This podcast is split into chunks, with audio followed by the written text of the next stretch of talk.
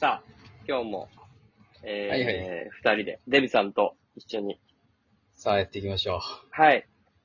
この、ファー、あのね、プロ野球のね、ファームう。のえね、えあれをされてるじゃないですか。はいジ。ャム、イースタンね。イースタン。で、やっぱりど、どこが一番す、すごいですか？去年すごいなと思ったのはロッテで、今シーズンすごいのは、ダントツで楽天ですね。でやっぱど、どの辺を見てそういうのわかる？えー、楽、えー、ファイターズ対楽天の試合があって、うんまあ言っても、ファイターズファームですけど、その怪我明けの近藤選手とか、うん。調整で出てるワンボーロン選手とか、うん。で、先発が、えー、調整中の金子選手うん。が出てたりとか、こう、ファイターズも結構ファーム、いやけど、結構一軍っぽいメンバーやな、っていう感じのメンバーやったんですよ、そのうん。日は。うん。対する楽天のメンバー見たら、うん。これが一軍じゃないのっていうようなスタメンで、え？というと？えー、お、小郷選手、和田蓮選手、岡島選手、田中和樹選手、マルモレホス、うんで、先発が去年受賞した滝中投手。うん。なんでこのメンバーが2軍におるの？ファファームも今ぶっちぎり1位ですから。なるほど。どな。まあ、ファームの強さが、あれなんかな、やっぱ、一軍の強さに、こう、直でも意外とそれ。れあるかもしらんよね。去年も阪神とオリックスね、結構良かったもんね。ああ、そう、えー強かった。ああ、強かったもんね。うん。楽天はとにかくバランスがいいっすね。なるほどな僕もね、あのイースタンリーグ、福岡に縁があるんで、福岡のうんうん浜下筑後に、うん、あの、ソフトバンク対中日のね、あの二軍の試合をこう結構見に行くんですけど、うん。もうソフトバンクもやっぱり同じような感じよ。もうなんか、あ、これ一軍やんっていう。ソフトバンクの2軍なんてえぐいやろ。うん。なんか、デスパイネが出て、なんか代打で出てきてさ、でや、バーンってホームラン打ってさ、あー、デスパイネすげーと思って、思って、で、ソフトバンクの球場って、あの、近くに新幹線の駅があって、で、そっから、まあ、博多とかまで行くんやけど、俺ももう帰ろうと思ってさ、その新幹線乗るんやんか。うん。じ、自由席にね、新幹線自由席にパッてさ、パーって横見たら、デスパイネ座ってるからな。は、は。で、デスパイネってなる。デスパいいね。新幹線乗ってんの？そう。おん自由席に、しかも。なんで指定じゃないねなんかあるんやろん。な。座られへんかったらどうすんね まあ、田舎やからね。あの、筑後、なんとかっていう駅はもう田舎やからもう絶対座れるんやけど、あのー座ってはったわ。自由席に。スパいいねが。うん。おーだからソフトバンクもなんか見ててすごいなーって思う。もう本当にこのメンバーで、で、しかもね、施設がすごいの。鎌ヶ谷僕行ったことないからわかんないんやけど、うん。ソフトバンクのやっぱりファームのとこって、えー、メインの球場があって、もう一個サブの球場があって、で、室内練習場があって、みたいなすごいね。そう。で、なんかその室内練習場ではもうすべてがデジタル化されてて、なんかこう、えーピッチングしたやつがもういつでも見れるように、なんかこう、なってたりとか、なんかもうすごいのよ。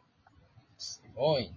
で、球場の中でなんか飲食店とかもあったりするの？そうそうそう、なんかカフェみたいなところがあったりとか、なんか、えー、ソフトバンクの、ペイペイドームでやってるお店がなんかこう出張してたりとか。もう、さながら一軍の球場ですね。そう、本当に。で、あの、そこの絵、デビさんと同じ役割を果たしている、うんるスタジアム DJ の、うん。うん。こう、芸人さんが吉本の子なのよ。はいはい。福岡、吉本で、こう、芸人をやってる子で、で、まあ、その、その子もね、もう一生懸命頑張って、お仕事してますよ。うんうん。でもなんか敵チームやけど、誕生日の、その敵チームに誕生日の人がおれば、その人をおめでとうございますとか言う、ああ、いいね。それはいいね。みたいなすごいね、素敵な状態なんですよね。ソフトバンクっつうのは、なかなかこう、何も、そりゃ強いわっていうのがもうファームの球場からわかる。まあね、去年ソフトバンクがいまいちやってね、ソフトバンクも世代交代失敗したかなんて思ってたら、全然そんなことなかったね。関係あれへん。全然柳町選手とか、そう。え三森選手とかね。三森選手、三森選手なんか俺ね、今年キャンプ見に行ったのよ。あの、うんソフトバンクの。はいはいあ、の、特打みたいなんで、全部スタンドインしてたからね。うーん。なのにもかかわらず、三森選手は今、あんまり一発を狙わず、逆方向、逆方向みたいなバッティングや。ね、もうい一番任されたりね、してましたから。そう。これはソフトバンク強いよ。強いよね。うん。柳町選手だってさ、ドラフト6位ぐらいよ、あれ。確か。あ、そんな低いんや。うん。なんか天才バッターみたいな感じでもう振ってますやん。そう、めちゃくちゃすごいんやけど、ドラフト6位でコツコツコツコツやってあそこまで来たし、僕が一押ししたいのは、牧原大成選手なんですね。もう、なくてはならないハイパーユーティリティですよ。そう、マッキーなんかもう、それこそさ、育成から這い上がってきて、そうよ。そう。で、そこで、何でも屋で、自らの生き残る場所を見つけたって言われてるんやけど、何でもやって、でも屋の終わりには打つからな。そう。できますデビさんだって。大喜利もやってさ、モノボケもできてさ、MC もできてみたいなことですよ。できません。私は大喜利、女パチンコライターに負けました。そうでしょ？できません。はい、できません。大喜利、できないでしょ？そん全部できないでしょ？できません。それをね、牧原大成選手はもう全部をやってね、で、ちゃんと打って結果を出してるっていうね、すこごいよんね。なすごいことあります？おいで、あの、育成で言ったら、あの、ソフトバンクの大関投手っていうのも出てきたね。大関投手がね、あの、俺今年キャンプ見に行った時にブルペン見たの。うん。うん。もうね、全コーチがね、大関投手のところにこう、ずらっと集まってね、大関投手をね、な、何を言ってたかわからんけど、なんかまあ、なんか言うて指導してたんよ。これはめちゃくちゃ期待されてんなと思ったら、案の定、あ案の定、もう、先発ローテですよ。うん。すごいよね。これでまた、あの、右の、先発であの、ね、杉山っていうね、もう、ものすごい球速い人もおるし。杉山投手はね、あのーめっちゃ球速いんやけど、うん。ストライクゾーンに投げられへんのよ。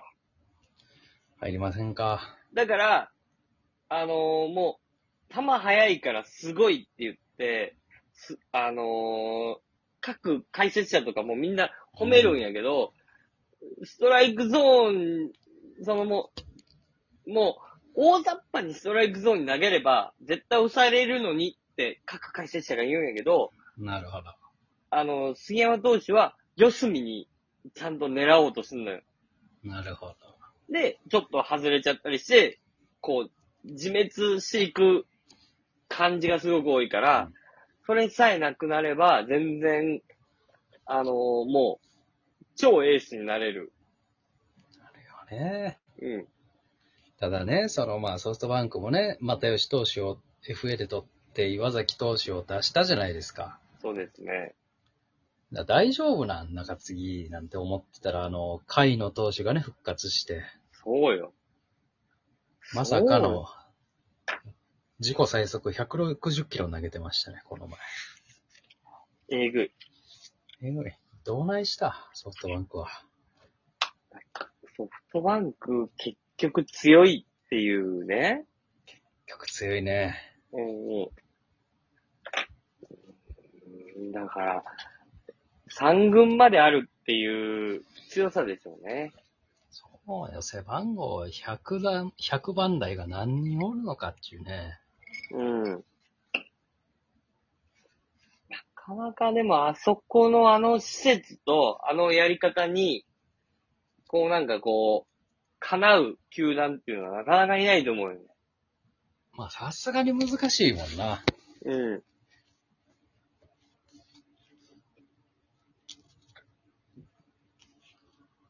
いや、でも、セリーセリーグのね、二軍の球場もちょっと見に行ってみたいね。うん、まあでもセリーグで、なんかあそこまで、ちゃんと二軍育成にっていう球団はなかなか少ない。まあ、そうやろな。阪神が、えー今、鳴尾浜からうん。尼崎かどっかに移転しようとしてるんやけど、それができた時に、阪神の育成システムはもう一個変わると思うから、阪神なはちょっと。ちょっと注目です。これはいいね。うん。阪神もね、最近、小野寺選手とかね、育成から上がって。そうそうそうそうそう。だから阪神も三軍制みたいなことををやれば、まだいいと思います。